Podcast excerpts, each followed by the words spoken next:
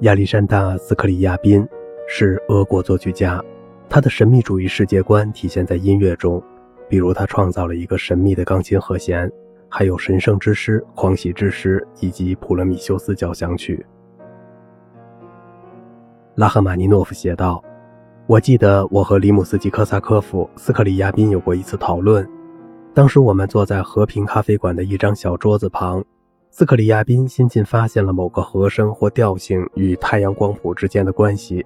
如果我没有搞错的话，他正要把这种关系写进一首伟大的交响曲里去，其中不但有音乐的变化，还要表现光和色彩。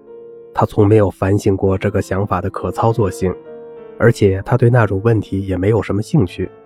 他说他将只用光和色彩的特殊系统来创作《普罗米修斯》。让我吃惊的是，里姆斯基科萨科夫同意斯克里亚宾关于调性和色彩之间有联系的说法。我没有看出其中的相似性，于是激烈地反驳他们。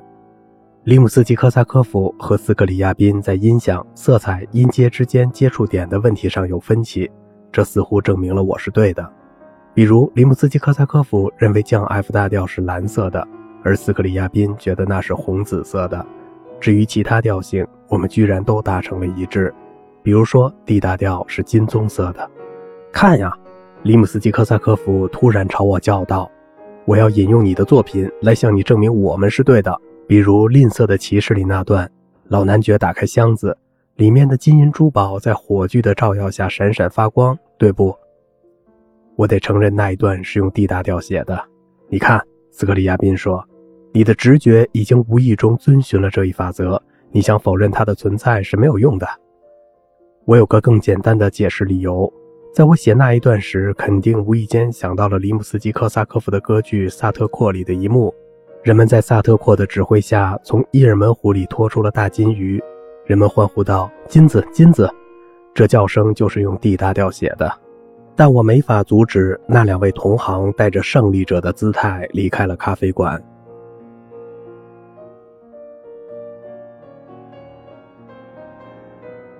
鲁宾斯坦回忆：“谁是你最喜欢的作曲家？”斯克里亚宾带着已经知道了答案的那种纡尊降贵的笑容。当我毫不犹豫地回答勃拉姆斯时，他砰地用拳头捶着桌子：“什么？什么？”他尖叫着：“你怎么可以同时喜欢我和这种可怕的作曲家？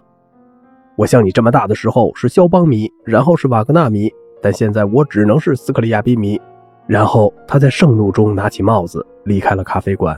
留下被这一幕惊呆了的我和没付钱的账单。纽约的一次晚餐中，指挥瓦西里·萨夫诺夫说了瓦格纳的八卦。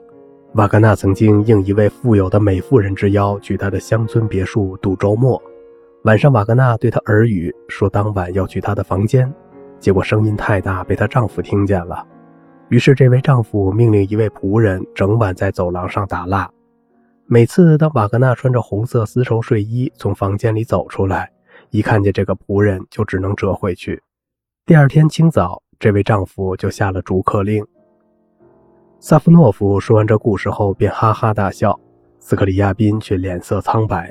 “你说的那个女人是个傻瓜！”他叫道。“瓦格纳能注意到她是他的荣幸。”接着，他愤怒地掀翻了桌布，把食物撒得一地都是，气呼呼地离席而去。